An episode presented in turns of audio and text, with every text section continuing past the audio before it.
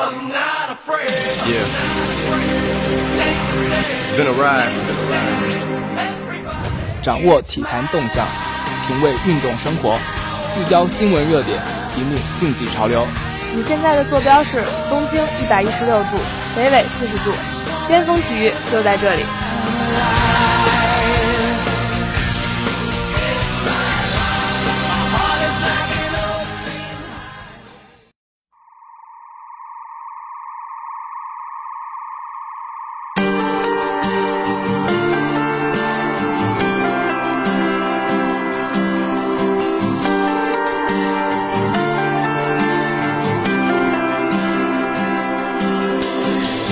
周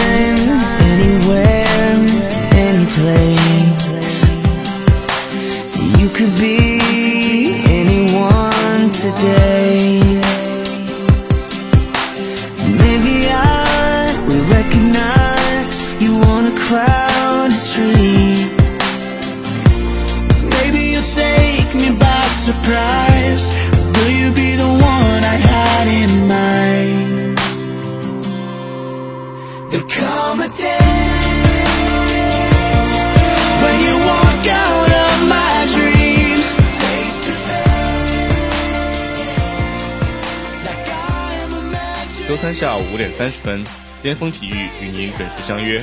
大家好，我是图图，我是小哥。天气开始逐渐转暖，大家可以多出去运动运动，享受一下春日的阳光。本周 NBA 有多场精彩赛事，CBA 总决赛落下帷幕，且看冠军花落谁家。足球赛场，西甲上演国家德比，欧冠决出八强名额，还有国际乒联巡回赛以及斯诺克大奖赛等综合赛事。现在，让我们开始今天的节目。首先来看 NBA，北京时间三月二十三日，东部第一的老鹰主场迎战马刺。众所周知，本赛季老鹰异军突起，被球迷们戏称为“东部马刺”。而老鹰的主教练也正是马刺的前任首席助教布登霍尔泽。最终，在这场师徒较量中，马刺全场领先，轻松取胜。斯普利特拿下了二十三分、八个篮板。莱昂纳德二十分、十个篮板和七次助攻，格林十五分、七个篮板，替补们也发挥出色。老鹰则遭遇三连败，米尔萨普拿下了二十二分、七个篮板，霍福德和科沃尔分别只有八分和六分。快船一百零七比一百小胜鹈鹕，此役浓眉哥戴维斯复出，得到二十六分、十二个篮板的两双，仍然带领球队取胜。快船三人上了二十分。保罗二十三分，十一次助攻和七个篮板，另外还有四次抢断。格里芬二十三分，五个篮板。杰杰雷迪克二十分。快船获得四连胜后稳居西部第五。鹈鹕输球，雷霆趁机扩大胜场优势，他们主场以九十三比七十五大胜热火。威斯布鲁克又一次打出三双，拿下了十二分、十七次助攻和十个篮板，本赛季第十次三双。热火三连胜结束。新秀怀特塞德贡献十三分六个篮板，德拉季奇和韦德表现低迷，各得十二分。在其他场次的比赛中，骑士轻取雄鹿，猛龙战胜尼克斯入颓势，小牛不敌太阳，湖人则大胜七六人。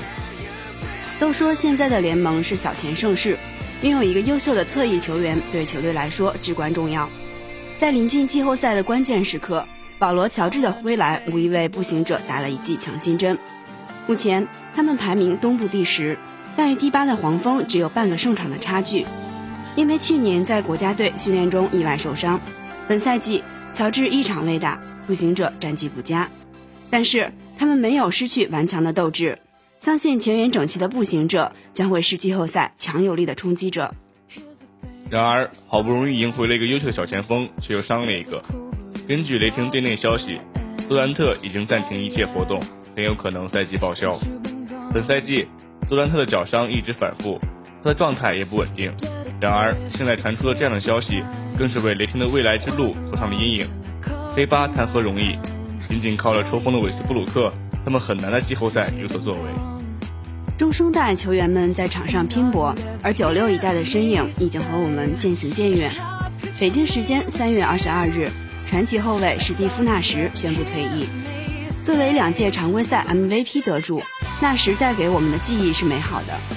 而零七年错失总冠军，让不少球迷为之叹息，甚至有了几分悲情英雄的色彩。但无论如何，这就是他，一个将传球演绎到极致的控卫，一个可以将队友变得更好的领袖。如今，我们或许再也看不到他的运球、传切、策动、挡拆等画面，但是我们的记忆中，风之子永远在飘动。说到九六一代，就不得不提马布里。在 NBA，他是父亲鲜明的独狼，转战 CBA 却成为了马政委。CBA 总决赛已经决出了最后的胜负，而他也成为了本轮系列赛最大的亮点，带领北京金鱼在客场举起冠军奖杯。他本人也荣获 FMVP。北京时间三月二十二日晚，二零一四至一五赛季 CBA 总决赛第六回合，辽宁队回到主场迎战北京。凭借莫局的三分狂潮，北京队一举奠定胜局，一百零六比九十八战胜辽宁，总比分四比二夺冠，四年三夺总冠军。此役，辽宁队五人得分上双，哈德森二十七分九个篮板七次助攻，汤普森十一分七个篮板，郭艾伦十五分，贺天举二十一分，韩德君十二分七个篮板。北京队四人得分上双，马布里二十四分五个篮板七次助攻。莫里斯十九分七个篮板，翟小川二十七分六个篮板，里根十分，孙悦九分。北京队从开局就展现出良好的状态，尽管之后被辽宁打了一个零比十一落后，但四节他们就反超了比分。下半场更是利用外线进攻拉开了比分，并射到了最后。马布里出场四十分钟，内线十一中八，还用七次助攻很好的串联起全队。而在末节辽宁疯狂反扑之际。老马也用自己的经验帮助球队稳住了节奏。马布里的 MVP 可谓是实至名归。先不说裁判，本轮系列赛双方的表现都十分出色，可以说是近几年最精彩的一组对决。辽宁队实力平均，年轻球员较多，有一定的冲击力，但是缺乏经验；而北京队则在一比二落后情况下及时调整，把握住了机会，逆转取胜。在祝贺北京卫冕成功的同时，我们同样可以期待辽宁队在下赛季有更加精彩的表现，他们的上升空间还有很大。CBA 落下帷幕，我们也该反思一下国内联赛和顶级联赛的差距。首先是教练，就算是前几名球队的教练，也有不少的问题。临场的指挥缺少应变能力，心理素质不过硬，表现的比队员还要紧张，怎么去调整队员的心态？直播时我们也曾有幸听过一些教练的指导，在此就不一一赘述了。还要手握一把好牌，无法更进一步却又自我感觉良好的教练，这样球员怎么可能得到成长？再说裁判，在场上难免出现争议判罚，偶尔的误判，球迷们也都能理解。但是哨子总是不均衡，确实是难以服众。就比如这回的回表事件，为什么有的队在最后时刻可以回表，有的队就只能直接宣判死刑？还有就是球票的问题。在总决赛第六场开始之前，球票突然大幅上涨，让许多球迷感到不解与愤怒。难道管理层就真的差那么几个钱？作为球员们身后的支柱力量，球迷的支持是至关重要的。失去了人心，可谓是捡了芝麻却丢了西瓜。虽然我们的联赛还不能与欧洲甚至 NBA 相比，但是只要我们能不断发现问题、解决问题，中国篮球总有重见辉煌的那一天。体制无法改变，至少我们可以向成熟的联赛学习。作为球迷，我们只希望能够看到精彩的比赛，看到国内球员的成长，看到最纯粹的篮球。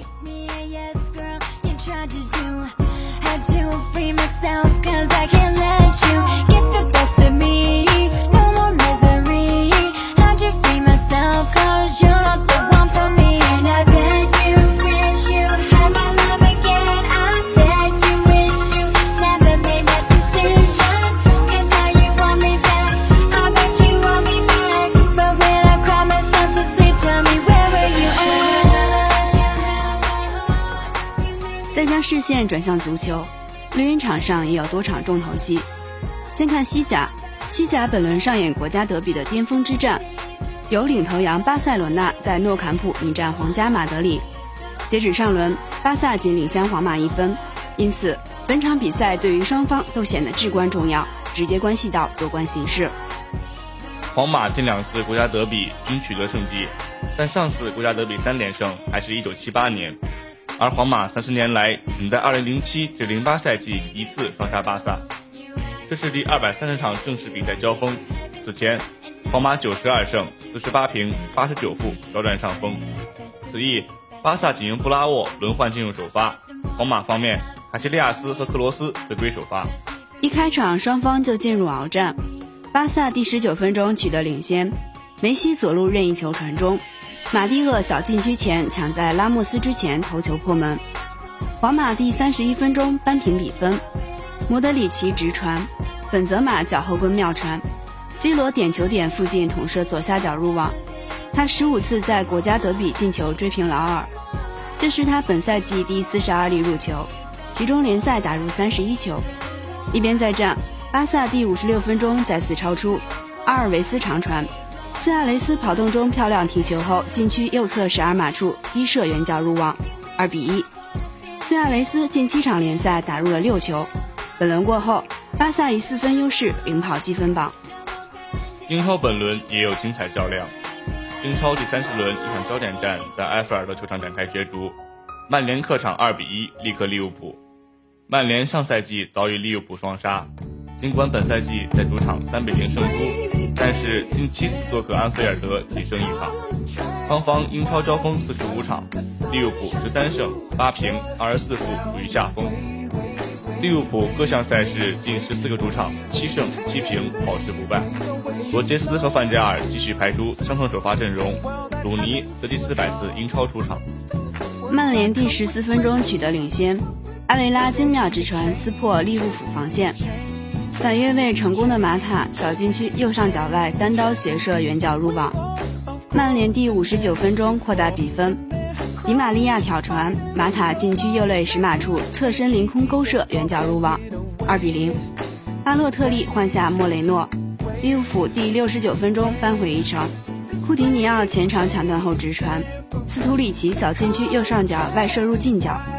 这是利物浦本场首次打中目标内的射门。曼联双杀利物浦后稳居前四，利物浦十三场联赛不败终结。欧冠八分之一决赛第二轮再战四场，晋级球队均在意料之中。北京时间三月十九日，二零一四至一五赛季欧冠八分之一决赛四回合一场焦点战在诺坎普展开角逐，巴塞罗那一比零力克曼城，巴萨第三十一分钟取得领先。梅西右路突破，吸引防守后斜传，拉基蒂奇小禁区边缘凌空挑射破门，这也是全场唯一的进球。此后，内马尔和苏亚雷斯都遗憾中立柱，阿圭罗射失点球，乔哈特多次救险。最终，巴萨总比分三比一淘汰曼城，连续八个赛季晋级欧冠八强。尤文图斯客场三比零完胜多特蒙德，总比分五比一晋级。零六年以来第二次打进欧冠八强，特维斯梅开二度并助攻莫拉塔得分，博格巴受伤下场，多特蒙德追平本队欧冠主场输球纪录，欧冠史上首次有三支德甲球队同一轮出局。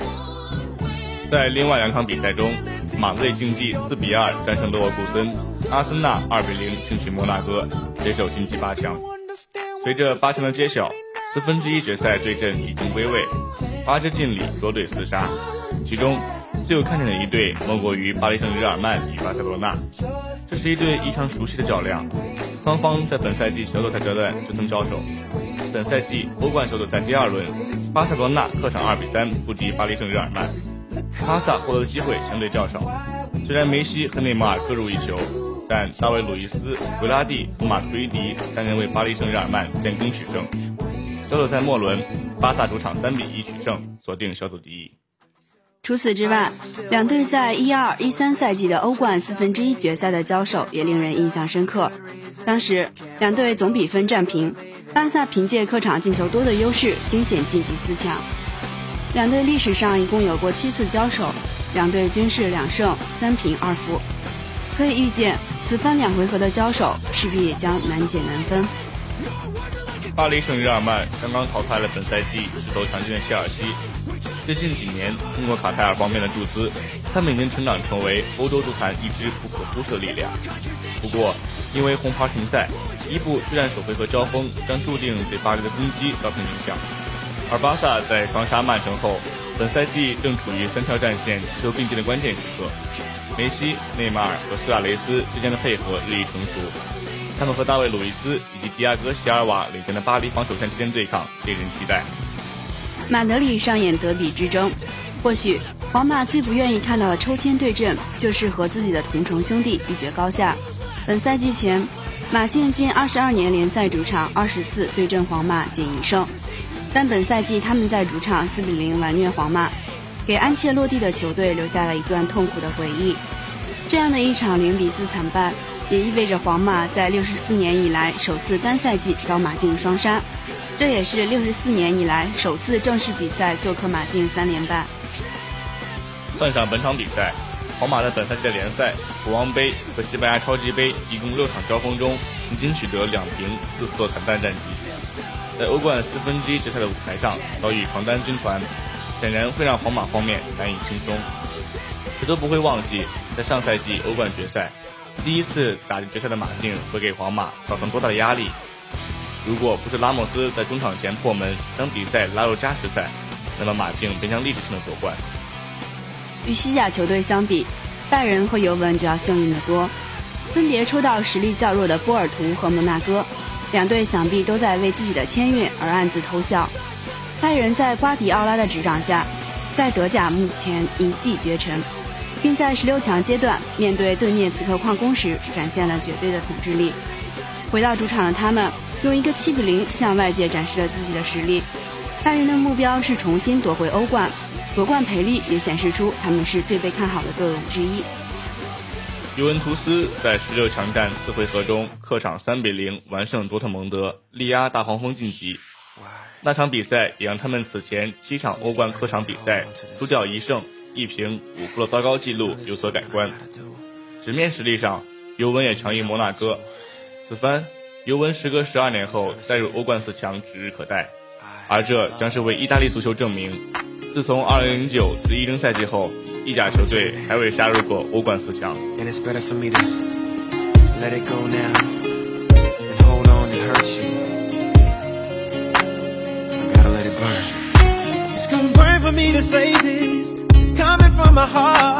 Been a long time coming, but we didn't pin fell apart. We really wanna work this out, but I don't think you're gonna change it. I do, but you don't. Think it's best we go our separate ways. Yeah, I should say this feeling. 北京时间三月二十三日，二零一五年国际乒联世界巡回赛德国公开赛在不来梅落下帷幕。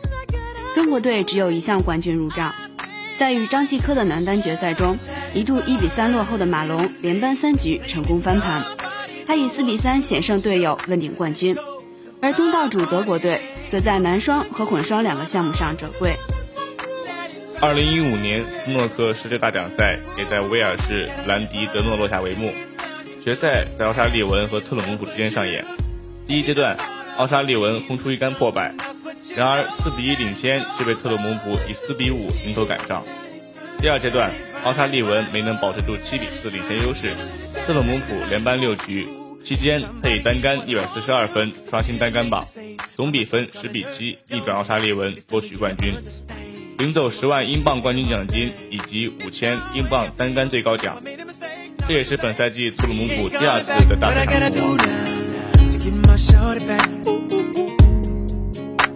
成功。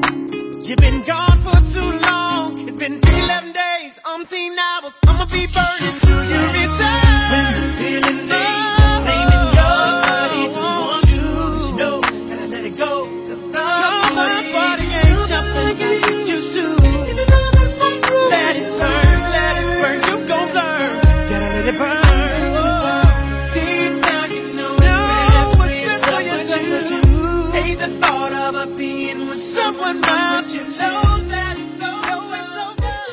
节目聚焦，我们来看 NBA 本赛季崛起的新兴球队老鹰。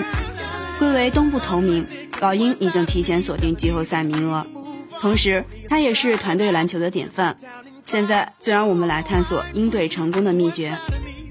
如果说勇士的好战绩在前两个赛季就可以预见到，那么老鹰的异军突起可谓出乎了大多数人的意料。在争论沸沸扬扬之时。鹰队的质疑者会甩出一句盖棺定论的结论，他们会说鹰队缺少关键人物。有人会说，尽管鹰队有主场优势，但他们缺少关键球星，所以在季后赛走不远。尤其是遭遇像骑士这样由超级球星领衔的球队。尽管鹰队在常规赛最后一次交手中主场击败了骑士，然而这种言论依然存在。骑士队的内部人士会告诉你，他们尊敬鹰队无私的篮球风格，但他们还是认为骑士三巨头的风格会更有优势，尤其是他们的超级巨头，一定会在关键时刻决定系列赛归属。毋庸置疑，鹰队缺少像詹姆斯这样的超级巨星。然而，即使不是这样，即使鹰队顶级球员能力并不媲美骑士队，我们仍然不能断定鹰队无法在激烈季后赛和骑士抗衡。毕竟，需要超级巨星的主要原因是拿下关键时刻。当比分很紧、时间很短时，球队需要明确谁能统领全局，无论是投篮还是进攻。而你总会从由退役球员转型为评论分析员的人口中听到这些道理，但更多的时候，我们会从球探中听到这样的道理：球队表现得益于多样性、不可预测性、高精准度和巧妙的阵容配置。鹰队就是后者。本赛季他们一次又一次多点开花，令对手难以应付。在常规赛中，他们还做到了一件往往直接预示着季后赛成功的事，在关键时刻的表现方面。他们完胜。根据 NBA 官方统计，比赛剩余时间五分钟以内，分差五分以内，鹰队以百分之七十五的关键球胜场率位居联盟榜首，而骑士队则为十四胜十二负，其中詹姆斯出场时十二胜七负。当然，当两队交手时，各自在防守端的表现就变得尤为重要。此时，骑士对关键时刻的把握会更艰难，而鹰队则更轻松。那么鹰队是怎样做到的呢？答案就是整体性。鹰队分享机会，懂得护球，没有一个鹰队球员在关键时刻有五次以上的失误。无论是罚球线还是三分线，他们都能命中投篮。在常规赛，这种模式很奏效，但季后赛呢？近几年的历史能够说明，也许鹰队能获得同样的成功。去年常规赛以球的轮转见长的马刺队，在关键时刻。胜利为百分之七十三点三，排名第一；防守效率同样排名第一，全面超越依赖詹姆斯的热火。事实证明，马刺的总决赛最后三场连续击溃热火，所以根本没有给马刺机会来展现他们在关键时刻的能力。即使要面对关键时刻，相信他们的表现会远胜二零一三年总决赛。关键时刻的表现并不是成功最完美的决定性因素。二零一一二赛季。湖人是在生死关头表现最好，却没走过季后赛第二轮，输给了常规赛关键时刻净得分排名十一的雷霆。骑士有关键球员，然而那又怎样呢？骑士之前也拥有过詹姆斯，但这并不能使他们在东部安全出线。在拥有詹姆斯的最后三个赛季里，他们有最出色的净得分和关键时刻九十二胜四十四负的优秀表现，但是他们并没有因此而进入总决赛。没有球星或许是个棘手的问题，但是最简单的办法不是打关键时刻，就像去年的总决赛，在比赛的一开始就全情投入。毕竟持久战只是看热闹不嫌事大的观众们所希望的，哪个球队不想早早打卡下班？现在老鹰已经做好了准备，就等着对手的锤炼。本期的巅峰体育就是这样，感谢编辑 Sugar、导播 Sugar，，欢迎继续收听我们在土豆、豆瓣、喜马拉雅。蜻蜓 FM 的节目，更多新鲜体育资讯，更多深度体育解读，尽在巅峰体育。我们下期见，再见。